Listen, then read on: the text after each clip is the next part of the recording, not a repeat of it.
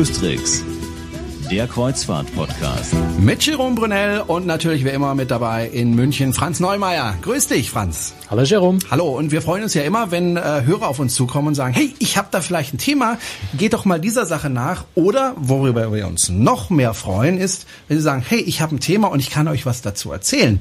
Und äh, so ist es geschehen in den vergangenen Tagen, nämlich der Florian Feimann hat uns äh, angeschrieben, hat gesagt, Mensch, ähm, ich habe euch da eine ganze Menge zu erzählen und äh, ich würde es gern mal in eurem Podcast tun. Und da ist er, Florian Feimann. Hallo. Hallo. Und zwar ähm, hast du äh, was ganz Besonderes, ein ganz besonderes Studienfach, das es, glaube ich, gar nicht so oft gibt, nennt sich CTM. Und weil ich nicht so dolle in Englisch bin, ähm, lasse ich dich sagen, was CTM eigentlich heißt. Ja, hinter CTM verbirgt sich Cruise Tourism Management, sprich Kreuzfahrttouristik. Und du hast recht, es gibt's nicht so häufig. Also ich studiere an der Hochschule Bremerhaven und das ist in Europa die einzige Hochschule, die sowas anbietet. Es gab das mal früher in Southampton als Cruise Industry Management, aber heute nur noch in Bremerhaven. Es gibt aber, glaube ich, ähnliche Studienfächer. Also ich kenne es hier von der Hochschule München zum Beispiel, die was Ähnliches haben, wo zumindest Schwerpunktkreuzfahrt irgendwo mit dabei ist.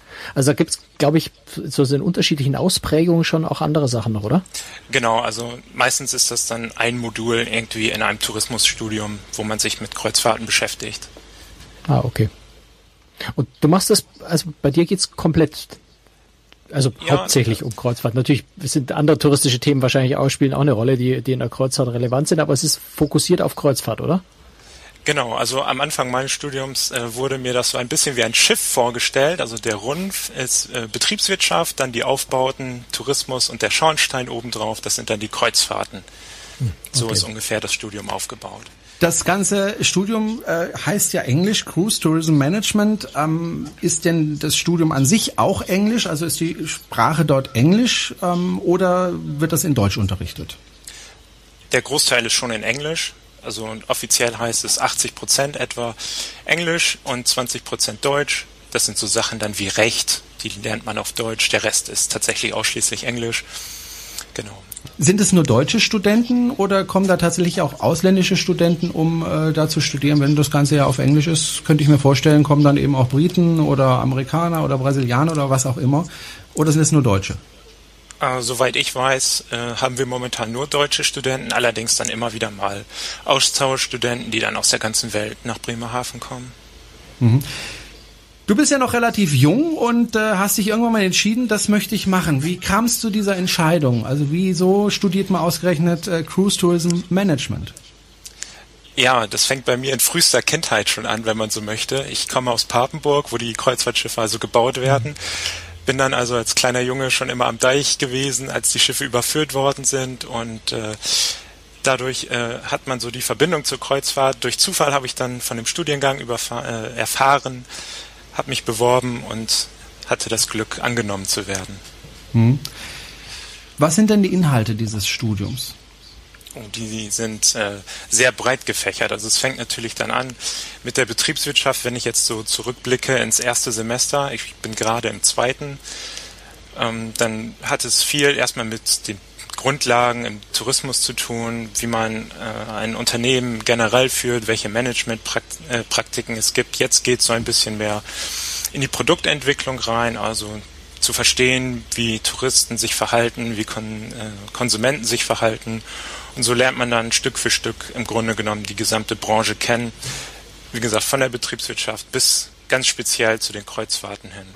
Wenn du mit dem Studium fertig bist, was möchtest du dann werden? Möchtest du dann äh, Reedereichef werden oder was wird man dann? Ja, gut. Ich hätte nichts dagegen einzuwenden, irgendwann mal bei Royal Caribbean ganz oben zu stehen. Nein, also äh, Reederei ist tatsächlich das, was ich gerne mal machen möchte, ob jetzt äh, an deutschen Standorten oder in Miami. Das muss man dann sehen. Aber es ist ganz unterschiedlich, was so die Absolventen machen, nachdem sie CTM mit dem Bachelor abgeschlossen haben. Also von der Touristikbranche bis hin zur Finanzbranche gehen sie überall hin. Mhm. Und äh, ja. Ist das so mehr eine Männerdomäne oder sind da tatsächlich auch Frauen, die äh, auch studieren? Ja, Männerdomäne ist es überhaupt nicht. Wir sind jetzt so knapp 40, davon drei Jungs. Jetzt hast du dich für einen Studiengang entschieden, der doch, ich sag mal, extrem speziell ist. Wenn wir mal weltweit gucken, dann gibt's so fünf, sechs große Reedereien. Es gibt nochmal äh, vielleicht zwei Handvoll äh, sehr kleine Reedereien mit ein, zwei, drei Schiffen. Ähm, insgesamt 400, 450 Schiffe überhaupt weltweit. Also da ist ja das Feld, auf dem du arbeiten kannst, später sehr, sehr klein. Was hat dich dazu bewogen, äh, zu sagen, ich studiere sowas ganz, ganz Spezielles und nicht einen allgemeineren Touristikstudiengang? Wenn ich mir gucke, wer heutzutage so in Führungsebenen in Reedereien ist, dann kommen die Food and Beverage Leute, kommen, waren vielleicht mal Köche, ähm, die, die im Managementbereich, im, im Administrativen sind eben aus dem allgemeinen Tourismusbereich teilweise komplett branchenfremd. Äh, was hat dich bewogen, dazu zu sagen, ich will ganz konkret Kreuzfahrt studieren und mich da so extrem festzulegen? Also zuallererst war es natürlich das Interesse. Das ist so ein Studiengang einfach, der mir im Grunde genommen aufs Leib geschnitten ist. Allerdings dann, wenn man sich mal näher anschaut, äh, wieso die Absolventen untergebracht werden, nachdem sie äh, die Hochschule verlassen haben, da sieht man also, dass sie fast überall sehr schnell einen Job bekommen und eben dann nicht nur in der Kreuzfahrt- oder Tourismusbranche, sondern auch ähm, in anderen Branchen aber natürlich so das Interesse, das stand ganz oben ähm, und äh, deshalb die Entscheidung eben CTM zu machen.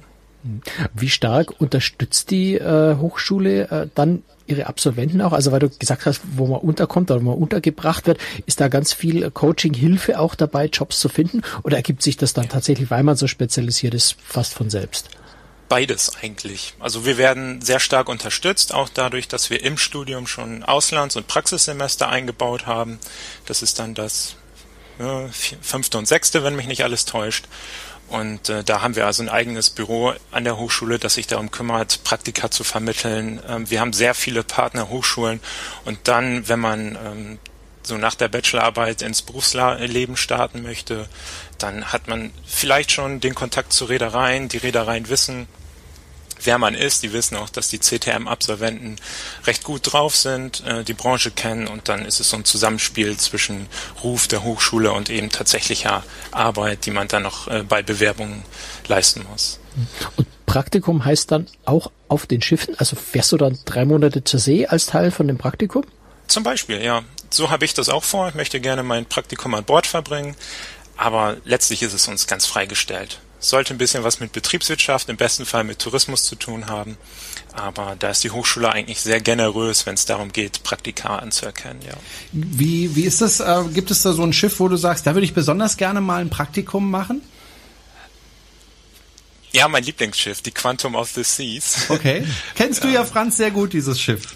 Ja, sehr gut ist jetzt übertrieben. Ich war zwei Nächte an Bord, aber äh, immerhin ja. Ich habe sie ja. mal gesehen und ist natürlich ein schönes Schiff, keine Frage. Aber Florian kennt die wahrscheinlich viel besser, weil er sie zu Hause ständig vor der Türe beobachten konnte beim Bau. Ja, ne?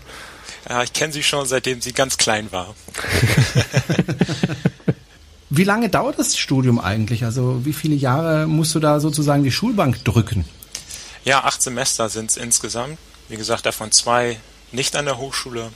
Und äh, das ist dann das dritte Jahr. Danach schreibt man noch seine Bachelorarbeit und nach vier Jahren ist man dann sozusagen frei, wenn man sich nicht für Master entscheidet. Mhm. Und wie, wie geht es dann weiter mit dem Master? Also was, was wäre da zusätzlich oder was wäre da noch der, der Fortschritt im Vergleich? Also beim Master macht es dann Sinn, sich wieder auf ein etwas allgemeineres Thema zu konzentrieren, ob es jetzt Volkswirtschaft, Betriebswirtschaft ist mhm. oder sowas, ja. Aber wobei, wenn man im Tourismus bleiben möchte, ist der Master nicht ganz so wichtig. Aber wenn ich das richtig verstanden habe, die Jobs, die dann für dich später in Frage kommen, das sind ja dann eher Jobs an Land und weniger auf dem Schiff, oder? Ja, vielleicht dann nach dem Abschluss mal ein, zwei, drei Verträge machen an Bord, wenn man noch jung ist. Aber dann äh, mittel- und langfristig geht's bestimmt eher an Land, ja. Also es wäre auch nichts für dich äh, zu sagen, ja gut, ich fahre jetzt ab jetzt immer zur See, weil du dir einfach denkst, naja, ähm, Familie gründen will ich ja vielleicht auch irgendwann mal und äh, dann möchte ich nicht die ganze Zeit auf See sein oder was sind da für dich die Beweggründe?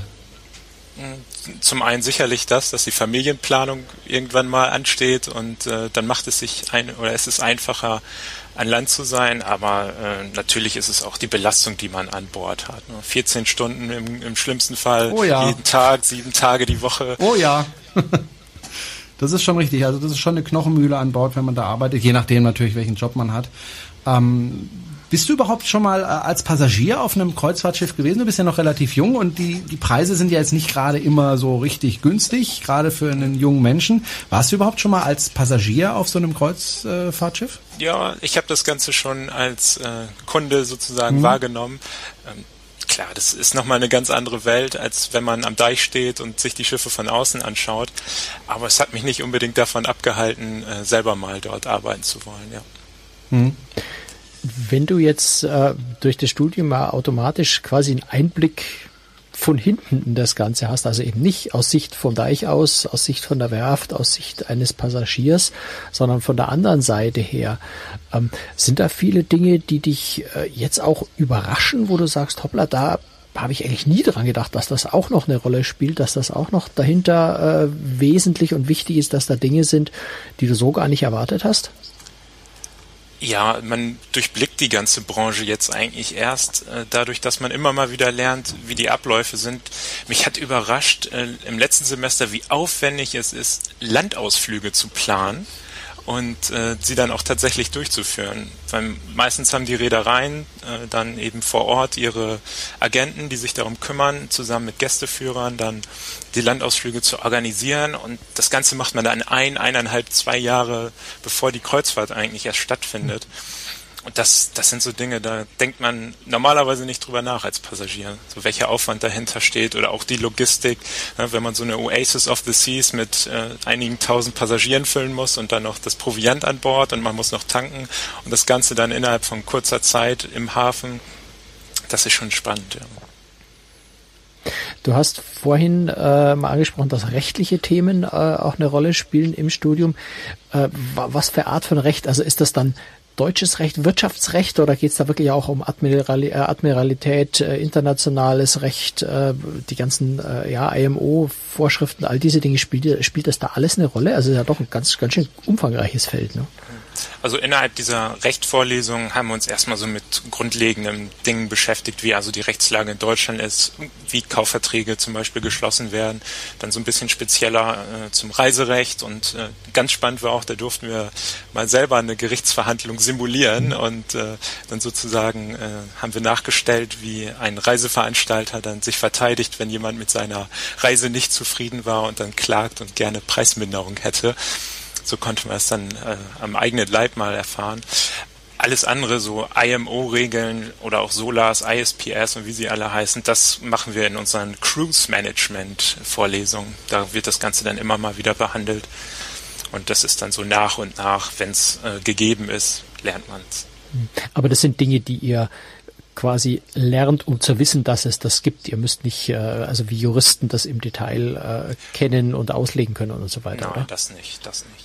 Wie läuft denn die Zusammenarbeit zwischen der Universität und äh, den Reedereien? Also ähm, bieten dann die Reedereien euch irgendwelche Dinge an, um, zu, um, um, um euch da vielleicht auch vielleicht ihre eigene Reederei schmackhaft zu machen später? Denn die suchen natürlich auch Arbeitskräfte. Oder wie ist da die Zusammenarbeit?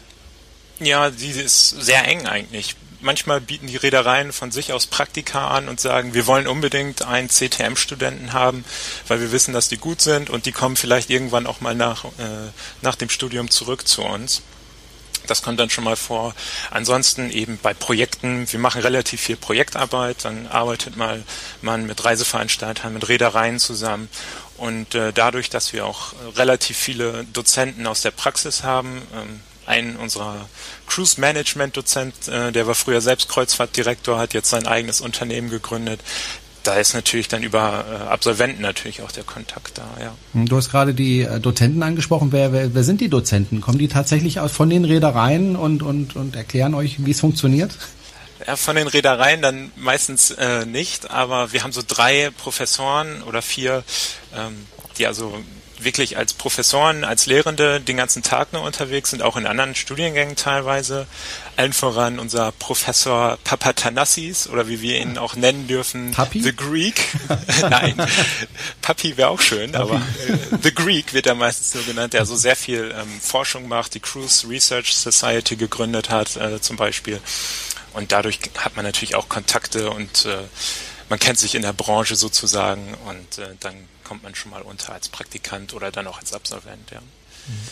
Er ist ja ein, äh, um gleich bei dem Professor zu bleiben, weil ich den nur auch kenne, äh, vor allem auch was das Thema Umweltschutz angeht, sehr, sehr kritisch. Wie groß spielt denn das Thema Umweltschutz bei euch überhaupt eine Rolle? Äh, das nimmt schon immer mal wieder eine äh, große Position, eine hohe Position eigentlich ein, wenn man sich darüber unterhält, wie bestimmte Kreuzfahrtprodukte beispielsweise aufgebaut sind. Dann schaut man immer mal wieder, ist es nachhaltig? Ähm, wobei man meistens zu dem Schluss kommt, nachhaltiger Tourismus ist sehr, sehr, sehr, sehr, sehr schwierig. Ähm, aber das ist immer mal wieder Thema. Und äh, natürlich auch dadurch, dass das Bewusstsein bei den Kunden, bei den Kreuzfahrern dafür immer größer wird, äh, muss man es natürlich in den Vorlesungen immer wieder behandeln. Ja. Du hast vorhin gesagt, ähm, ihr macht ab und zu oder sehr viele Projekte. Was sind das für Projekte? Plant man da richtig durch äh, in eine Kreuzfahrt zum Beispiel oder wie funktioniert das? Ja, zum Beispiel. Also jetzt gerade arbeite ich zum Beispiel in der Gruppe daran, eine komplette Kreuzfahrt einfach äh, zu planen. Wir haben ein Schiff bekommen, haben also quasi die Abmessung des Schiffes. Wie lang ist das Schiff? Äh, das müsste ich jetzt gerade mal nachschauen. Wir lachen jetzt gerade beide, weil das unser Running Gag immer ist. Jerome fragt mich, wie viele Passagiere hat das Schiff, wie lang ist es, wenn wir über ein Schiff sprechen. Und, ähm, und meistens, also fr früher, wie wir kein Video gemacht haben, habe ich dann immer gesagt, Cut, dann habe ich nachgeguckt und dann konnte ich das natürlich glänzend präsentieren. Jetzt im Video muss ich mir was ausdenken, wie ich so lange äh, irgendwie drumherum rede, bis ich nebenbei mir die Daten am, äh, am Bildschirm geholt habe. Deswegen mussten wir jetzt beide ein bisschen lachen bei dieser Frage. Also ich weiß, dass es ein recht kleines Schiff ist mit mhm. ungefähr 400 Passagieren. Mhm. Ähm, nein, aber da geht es dann darum, die Route zum einen zu planen, äh, sich äh, zu überlegen, wie soll sich das Schiff mit einem Produkt platzieren und äh, dann sozusagen einmal alles querbeet durchzuplanen von Route, Marketing, äh, Provianteinkauf zum Beispiel, Landausflügen und dann hin bis zum Vertrieb und Marketing. Wie, wie realistisch, also wie realitätsnah könnt ihr sowas durchspielen? Also holt ihr dann tatsächlich Preise für Bananen, Ananas und Papaya ein, um festzustellen, ob ihr euch die Mangos noch leisten könnt oder nicht? Oder wie muss man sich das vorstellen? Ja, ganz so detailliert ist es dann nicht. Ähm, klar, wenn es um die Routenplanung zum Beispiel geht, dann schaut man einfach nach der Geschwindigkeit des Schiffes, schaut sich die Entfernung an und dann guckt man, welche Häfen äh, in dem Fahrtgebiet, das man ähm, zum Teil vorgegeben bekommen hat, zum Teil auch frei wählen kann, dann interessant sind. Wenn es dann darum geht, das eigentliche Produkt zu, präsent, äh, zu, zu entwickeln und dann zu zeigen, dann schaut man natürlich eher so in die Marktanalysen rein, schaut, wo ist vielleicht eine Marktlücke, wo sind äh, Märkte noch nicht ganz gefüllt und dann schaut man sich eher das Produkt so generell an. Ne? Man, man geht nicht detailliert in den Einkauf ein äh, rein oder schaut sich an, welche Agentur hole ich mir jetzt, um meine Landausflüge äh, zu planen. Wenn ich äh, auf das Videobild gucke, äh, hinter dir ist ein Schrank und auf diesem Schrank steht aber kein Schiff, sondern wenn ich das richtig sehe, ein Flugzeug. Ja, das ist so die zweite Leidenschaft, die ich habe. Äh, die Fliegerei mhm. oder das Fliegen. Ähm, die Schiffe sind meistens. Dann, dann klinke ich jetzt mal nicht mich an der Stelle hier aus äh, und ihr beide könnt euch übers Fliegen unterhalten. Nein, aber es gibt ja auch durchaus, äh, denke ich, viele Parallelen zwischen der Flieger, also der Verkehrsfliegerei und, und ähm, den Kreuzfahrtschiffen, oder? Ja, äh, große Parallele zum Beispiel das Yield Management, also die Preisbildung. Da sind die, äh, wie heißen sie denn noch? Die Airlines sind da, also die Weltmeister, wenn man so möchte, und dann natürlich in, in der Kreuzfahrt auch der Preisdruck jetzt wahrscheinlich etwas größer wird zwischen den Reedereien. Interessiert sie das natürlich auch ganz besonders. Also Parallelen sind da. Ich kann auch nach Bremen fahren und mir da noch äh, dann Flug äh, oder wie, wie heißt es dann? Flugverkehrsmanagement, glaube ich, äh, Vorlesungen anhören. Man kann sich also äh, auch noch mit Flugzeugen beschäftigen, wenn man von den Schiffen noch nicht genug hat. Das heißt aber auch, dass wenn du fertig bist mit dem Studium, dass du durchaus äh, auch dich einarbeiten könntest, zum Beispiel in einer Fluggesellschaft dort ins Management zu gehen. Auch das geht, ja, gar kein Problem. Gehen denn alle Absolventen aus diesem Studium, Studiengang äh, dann auch tatsächlich äh, zu den Kreuzfahrern oder gehen die dann auch vielleicht ins Hotelgewerbe oder ähnliches? Ja, zum Beispiel. Also es ist ganz, ganz unterschiedlich, was die Absolventen machen. Teilweise natürlich bleiben sie noch an den an den Unis, machen den Master, zum Teil auch dann nochmal äh, die Promotion, den Doktortitel. Andere gehen direkt in die Kreuzfahrtbranche, andere bleiben einfach nur im Tourismus, sei es bei der TUI als Reiseveranstalter oder bei den großen Reedereien. Vollkommen unterschiedlich. Du bist jetzt eigentlich noch ganz am Anfang von deinem Studium, aber gibt es schon eine Richtung, die sich für dich persönlich so rauskristallisiert, wo du sagst, das ist so die Ecke, die mich am meisten interessiert, da würde ich, wenn ich frei wählen dürfte, am liebsten hin? Wenn ich frei wählen dürfte, wahrscheinlich auch durch meine Vorprägung, würde ich gerne in eine Neubauabteilung gehen, also Produktentwicklung machen. Das heißt, ein neues Schiff designen sozusagen. Habe ich das so richtig verstanden? Genau, genau. Das heißt also, gut, du bist ja dann kein Architekt, aber du könntest dann eben sagen, na ja, also ich hätte gerne ein Schiff und äh, auf diesem Schiff soll es äh, eine Lounge geben und die Lounge soll so und so aussehen. Mach mal Architekt und dann guckst du dir das wieder an, wenn er dann gemacht hat. Ach nee, das gefällt mir dann da. So muss ich mir das so vorstellen? Ja, das ist bestimmt dann äh, ein Aufgabenbereich, aber man muss natürlich, bevor man sich überlegt, ein Schiff zu bauen, erstmal rausfinden, ob man denn überhaupt eins bauen möchte, wie groß es dann sein soll. Ähm, soll es ein Restaurant haben oder zwei Dutzend und solche Entscheidungen dann eben zu treffen, den Markt zu analysieren und dann daraus eben Schlüsse zu ziehen fürs eigene Produkt und das eigene Produkt dann der Reederei weiterzuentwickeln. Das wäre so meine Traumaufgabe. Mhm. Aber ich denke, es ist auch nicht so einfach, so ein Schiff zu, tatsächlich zu designen, also auch für den Architekten, weil man ja doch die ein oder andere Sicherheitsvorschrift dann beachten muss. Ne? Ja, richtig. Die müssen ja in einer bestimmten Zeit äh, zu räumen sein, die Schiffe und so weiter. Ja, genau. Da gibt's ja genügend Bauvorschriften, die man einhalten muss, in welcher Höhe die Rettungsboote angebracht werden dürfen, maximal und, und, und, und, und. Gibt's ja einen ganzen Gesetzeskatalog darüber das war vorhin ja also ein bisschen noch meine Frage, ne? wie weit, wie tief in, in genau solche Rechtsgeschichten äh, müsst ihr dann da tatsächlich euch auch einarbeiten und einleben, weil es ist ja nicht nur, bei, Recht denkt man so als Passagier immer als erstes so an meine Passagierrechte, was, was kriege ich an Entschädigung, wenn ich, äh, wenn, wenn irgendwie der Hafen Stockholm ausfällt und das war der Hafen, auf den ich mich am meisten gefreut habe. Das ist ja nur so ein winzig kleiner Teilbereich äh, des, des Rechts eigentlich, sondern gerade so diese äh, ganzen Vorschriften, die man einhalten muss, eben nicht nur in Deutschland, sondern weltweit, ist ein, ein, ein riesengroßer, unüberschaubar, also beinahe unüberschaubarer Bereich, weil ich glaube, das stellt man sich als Passagier da immer viel zu einfach vor. Das sind unglaublich komplizierte, umfangreiche Regelungswerke, die man da alle irgendwie berücksichtigen muss. Ne? Ja, absolut. Da gibt es also die unterschiedlichsten Dinge. Aber in diesem Fall reicht es dann zu wissen, dass es sie gibt und zu wissen, wo man dann im Zweifel nachschlagen muss. Hm. Dieser Studiengang, der ist ja sehr spezialisiert und äh, ich denke auch sehr hilfreich für, für die Kreuzfahrtindustrie. Gibt es den eigentlich schon länger, diesen äh, Studiengang, oder ist das eine neue Entwicklung? Äh, der ist relativ neu noch. Ich glaube 2003 angefangen, dann ein Jahr später akkreditiert worden. Damals eben auch noch als Cruise Industry Management, so wie in Southampton. Und dann glaube ich 2000, jetzt muss ich mal nachschauen, 2011 ist es dann Cruise Tourism Management geworden, ja. Hm. Ich denke aber auch eine interessante Entwicklung. Was haben, was haben denn die Leute, die jetzt in der Verantwortung sind äh, in der Kreuzfahrtindustrie, was haben die eigentlich gelernt? Sind das einfach BWLer oder ähm, was sind das für Menschen? Franz, die Frage geht auch ein Stück weit an dich. Mhm. Wahrscheinlich kann der Franz sogar besser antworten als ich. Ja, ich kenne die persönlichen Backgrounds von den meisten Leuten jetzt nicht, aber äh, die kommen tatsächlich von, von ganz, ganz verschiedenen Ursprüngen. Also viele natürlich irgendwo aus der Tourismusindustrie, aber eben aus anderen Bereichen.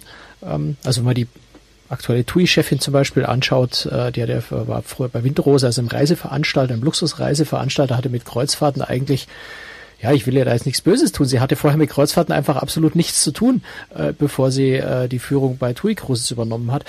Was nichts Schlechtes sein muss. Ne? Also ähm, da äh, das Ganze ist auch sehr durchgängig und die Leute kommen aus den ganz unterschiedlichsten Bereichen. Gefragt sind ja letztendlich Managementqualitäten, Erfahrung im Tourismus und Kreuzfahrt ist jetzt nicht so, so, so eine vollkommen andere Welt, in der alles ganz anders tickt wie im, im anderen äh, restlichen Tourismus, sondern es ist letztendlich auch eine Pauschalreise äh, unter bestimmten äh, und äh, anderen Konditionen. Aber es ist auch eine Pauschalreise, die ich äh, planen muss, vermarkten muss, verkaufen muss. Ich muss die Leute zum Schiff hinbringen. Das alles sind ja Dinge, die im restlichen Tourismus auch so sind. Und äh, ja, im, im Hotelbetrieb auf den Schiffen selber, das sind Leute, die natürlich auch aus dem Hotelbereich an Land kommen können oder in der Regel auch kommen. Also alle Küchenchefs, äh, die auf äh, besseren Schiffen auf den Weltwehren fahren, haben natürlich in den besten Hotels der Welt äh, erstmal jahrelang gekocht und, und sich hochgearbeitet, bis sie dann tatsächlich auf dem Schiff diese tatsächlich extrem anspruchsvolle Aufgabe übernommen haben. Das unterschätzt man immer so ein bisschen, aber wenn man sich überlegt, äh, nehmen wir die Quantum, ja, da habe ich am Tag vermutlich irgendwo so um die 50.000 Essen, die da ge äh, geschickt werden müssen. Das ist eine Dimension, die erreiche ich in Hotels an Land eigentlich nie jemals und dann noch unter diesen erschwerten Bedingungen Schiff. Also das sind ganz häufig Leute, die wirklich an Land äh, in ähnlichen Bereichen äh, gelernt haben und dann auf die Schiffe gehen, ohne jetzt vorher direkt mit den Schiffen was zu tun gehabt zu haben. Also aus den unterschiedlichsten Ecken kommen die Leute. Im Entertainment, klar, kann man sich vorstellen, natürlich äh, auch aus mit, mit ganz unterschiedlichen Herkünften. Kann man sagen, äh, Franz, dass äh, solche ähm, Studiengänge wie Cruise Tourism Management durchaus eine Professionalisierung der Kreuzfahrt bedeuten? Ja, ich denke absolut, natürlich, weil äh, Leute von Anfang an sich intensiv mit dem Thema Kreuzfahrt beschäftigen, dadurch natürlich sehr, sehr stärker, sehr viel mehr im Detail über diese spezielle Branche Bescheid wissen. Deswegen hatte ich Florian ja vorhin auch gefragt. Es ist natürlich eine sehr starke Spezialisierung und ähm, ich möchte jetzt den Teufel nicht an die Wand malen, aber lassen äh, noch mal gar nicht ein konkretes Beispiel, aber lass uns irgendwas passieren auf der Welt, was die Kreuzfahrt zutiefst erschüttert. Ähm, nochmal ein schlimmer Untergang äh, wie eine Concordia oder vielleicht ein terroristischer Anschlag auf ein Kreuzfahrtschiff. Ähm, das könnte die äh, Kreuzfahrt natürlich von heute auf morgen in eine ganz tiefe Krise stürzen, ähm, was auch bedeuten würde, es gäbe in dem Bereich schlagartig sehr, sehr viel weniger Jobs. Andererseits glaube ich, ja, ist, die Kreuzfahrt wächst immer mehr, wird auch immer komplexer, immer schwieriger. Es wird ja auch immer schwieriger, noch Häfen zu finden, wo noch Kapazitäten frei sind, wo die Logistik für die ganz großen Schiffe überhaupt noch verfügbar ist. Also es wird ja immer komplexer und schwieriger mit dem Thema umzugehen. Und da macht es, glaube ich, sehr viel Sinn, Leute auszubilden, die ganz speziell sich mit dem Thema intensiv äh, von Anfang an auch im Studium schon beschäftigen. Hm. Oder siehst du das anders, Florian? Nee, ich sehe es ganz genauso wie du. Äh, natürlich muss man so den Spagat finden zwischen Spezialisierung, aber dann auch den Möglichkeiten, nicht auf eine Branche äh, festgefesselt zu sein nach dem Studium. Ja. Florian, wo stehst du in, sagen wir mal, 20 Jahren? Oh, wenn ich das wüsste. wo würdest okay, du gerne stehen? In der wo Kreuzfahrt noch 20 Jahre voraus, ich würde mal sagen 10 Jahre, oder? Ja. 10 Jahre reichen auch, ja. Ähm, trotzdem eine schwierige Frage wenn ich es mir wirklich aussuchen dürfte und freie Wahl hätte, dann würde ich natürlich wirklich gerne in Miami in einem der äh, Hauptsitze der Reedereien arbeiten, in welchem Bereich auch immer. Ne? Wenn Harry Kulavara mich bei Royal Caribbean in die Neubauabteilung nimmt, sage ich nicht nein, aber äh, man muss, man muss schauen. Also das ist wirklich so äh, in die Glaskugel hineingeschaut. Ich kann es wirklich nicht sagen. Ich weiß nicht mal, ob ich äh, zwei Praxissemester, Praxis- und Auslandssemester oder zwei Auslandssemester mache, wo wir also auch die Wahl haben. Soweit plane ich gar nicht nach, äh, ins Voraus. Wer das gleiche studieren möchte ähm, wie du, was sind da die Voraussetzungen aus deiner Sicht? Oh, was sind die Voraussetzungen? Ganz, ganz wichtig, muss, äh, man muss teamfähig sein. Wir haben so viele Gruppenarbeiten und äh, Projekte. Teamfähigkeit ganz, ganz wichtig. Ansonsten man sollte schon, genau, man sollte einigermaßen gut Englisch ich können. Ich bin raus. Wie gesagt, man muss im ersten, spätestens im, mit Ablauf des ersten Semesters ein C1-Zertifikat mitbringen, ähm, in dem also die Sprachfähigkeiten nachgewiesen sind. Ansonsten entscheidet eigentlich fast nichts. Äh, gut, die Zulassung wird über die Noten geregelt, über die Abiturnote und Wartesemester. Das heißt, wie, wie gut muss die Note mindestens sein? Äh, das weiß ich gar nicht. Also ich weiß auch nicht, ob die Hochschule das veröffentlicht. Mhm. Bei mir hat es offensichtlich gereicht. Was hattest du denn? Lass raus. 2, äh, irgendwas, 2,1 oder sowas. Ah, knapp besser als ich. Glück gehabt. Wieder gelust. Ja. Ach, macht nichts. Und du hast gesagt vorhin, es sind vor allem Frauen, die das studieren. Habe ich das vorhin ja. richtig verstanden? Das Mit heißt, du fühlst dich da sehr wohl, ne? Ach ja. es gibt deutlich schlimmere Situationen. Aber es wundert mich ja doch, also weil Management ist ja leider, muss man sagen, weil ich bedauere das zutiefst. Ich hatte oft äh, weibliche Chefs, äh, bis heute übrigens. Ähm, aber Management ist ja oft so, dass da die Männer äh, dominieren. Warum ist das bei euch anders? Das ist eine gute Frage. Das ist auch so ein ganz typisches CTM-Phänomen, ähm, was auch an der Hochschule uns einen legendären Ruf äh, beschert. ähm, passenderweise ist unsere Management-Dozentin auch eine Frau gewesen mhm. im ersten Se äh, Semester. Vielleicht gibt es da einen Zusammenhang. Nein, ähm, Ursachenforschung habe ich da bisher noch nicht betrieben, weshalb wir Männer so krass in der Unterzahl sind. Aber es stört dich ja auch nicht wirklich, oder? Überhaupt nicht. Und es verändert sich ja in der Industrie auch generell. Also ich meine, die Chefin von äh, Celebrity Cruises ist eine Frau inzwischen. Äh, es gibt noch mal eine andere Reederei, die mir jetzt partout einfach nicht einfallen will, äh, die auch von der Frau geführt wird. Also ähm, das wird mehr. Also das ist gerade in den letzten Jahren immer deutlicher. Es gibt Kapitäninnen, gibt es nach wie vor sehr wenige, ich glaube drei. Ähm, aber auch da, man, man sieht immer mehr ähm, erste Offiziere, äh, weibliche erste Offiziere an Bord. Also das verändert sich auch in der Kreuzfahrt, so wie in der restlichen Industrie eigentlich auch. Obwohl diese Industrie ja eigentlich relativ konservativ ist. Siehst du das eigentlich auch so, Florian, dass die Kreuzfahrtindustrie doch recht konservativ ist? Würdest du dir da manchmal mehr Innovation wünschen oder bist du zufrieden? Also Innovation, glaube ich, gibt's genug. Zumindest so bei den großen Reedereien, bei den großen drei Konzernen. Ähm, was ich mir manchmal oder was mir aufgefallen ist, ist, dass es wirklich noch eine sehr traditionelle Branche ist, eben auch in Werftsicht oder aus Werftsicht gesehen, dass man sehr intensive Geschäftsbeziehungen führt und so das gesprochene Wort zählt noch sehr, sehr viel. Man muss also nicht immer sofort den Vertrag unterzeichnen. Und äh, das glaube ich ist, ist gut, wenn man sich ver darauf verlassen kann, dass die Unternehmen äh, ja zu dem stehen, was sie sagen. Aber natürlich ist es so, ähm, dass, dass gerne viel mehr Frauen in Führungspositionen sollen. Das gibt der Branche einfach einen frischen Wind und äh, wenn man, wenn man sich nicht weiter verändert und nicht weiterentwickelt, dann bleibt man stehen und gerät nach hinten und das sollte man partout vermeiden. Und das Interessante ist ja auch, wenn man, wenn man sich so die Umfragen anguckt, wer äh, Entscheidungen in Familien trifft, ähm, welche Reise gemacht wird, auf welche Kreuzfahrt gegangen wird, die Entscheidung treffen ja meistens die Frauen. Insofern ist es eigentlich gar kein Fehler, wenn auch in die Führungsposition Frauen sind, die das Produkt dann äh, entwickeln. Ja, ganz genau. Gut, also, wenn Sie eine Frau sind und noch sehr jung sind, dann gehen Sie doch einfach in die Kreuzfahrtindustrie und studieren Sie mit Florian Feimann CTM, nämlich Cruise Tourism Management. Und der Florian, das haben wir ja gerade gehört, der freut sich auch, wenn dann noch mehr Frauen dazukommen. Und äh, ja, Florian, vielen herzlichen Dank, dass du dich gemeldet hast und uns ja. zur Verfügung gestanden hast in der vergangenen halben Stunde. Viel Erfolg weiterhin im Studium. Und wenn du das Studium dann abgeschlossen bist und in einer verantwortungsvollen Position bist, dann vergiss Cruise Tricks bitte nicht, okay? Ja, ich danke euch, dass ich mit euch reden durfte. Alles klar. Hat sehr viel Spaß gemacht, danke. Ja, Franz, ja, dir eine auch. schöne Woche und Florian natürlich auch. Und Franz, wir hören uns in einer Woche wieder. Tschüss, Franz. Genau. Bis dann. Servus.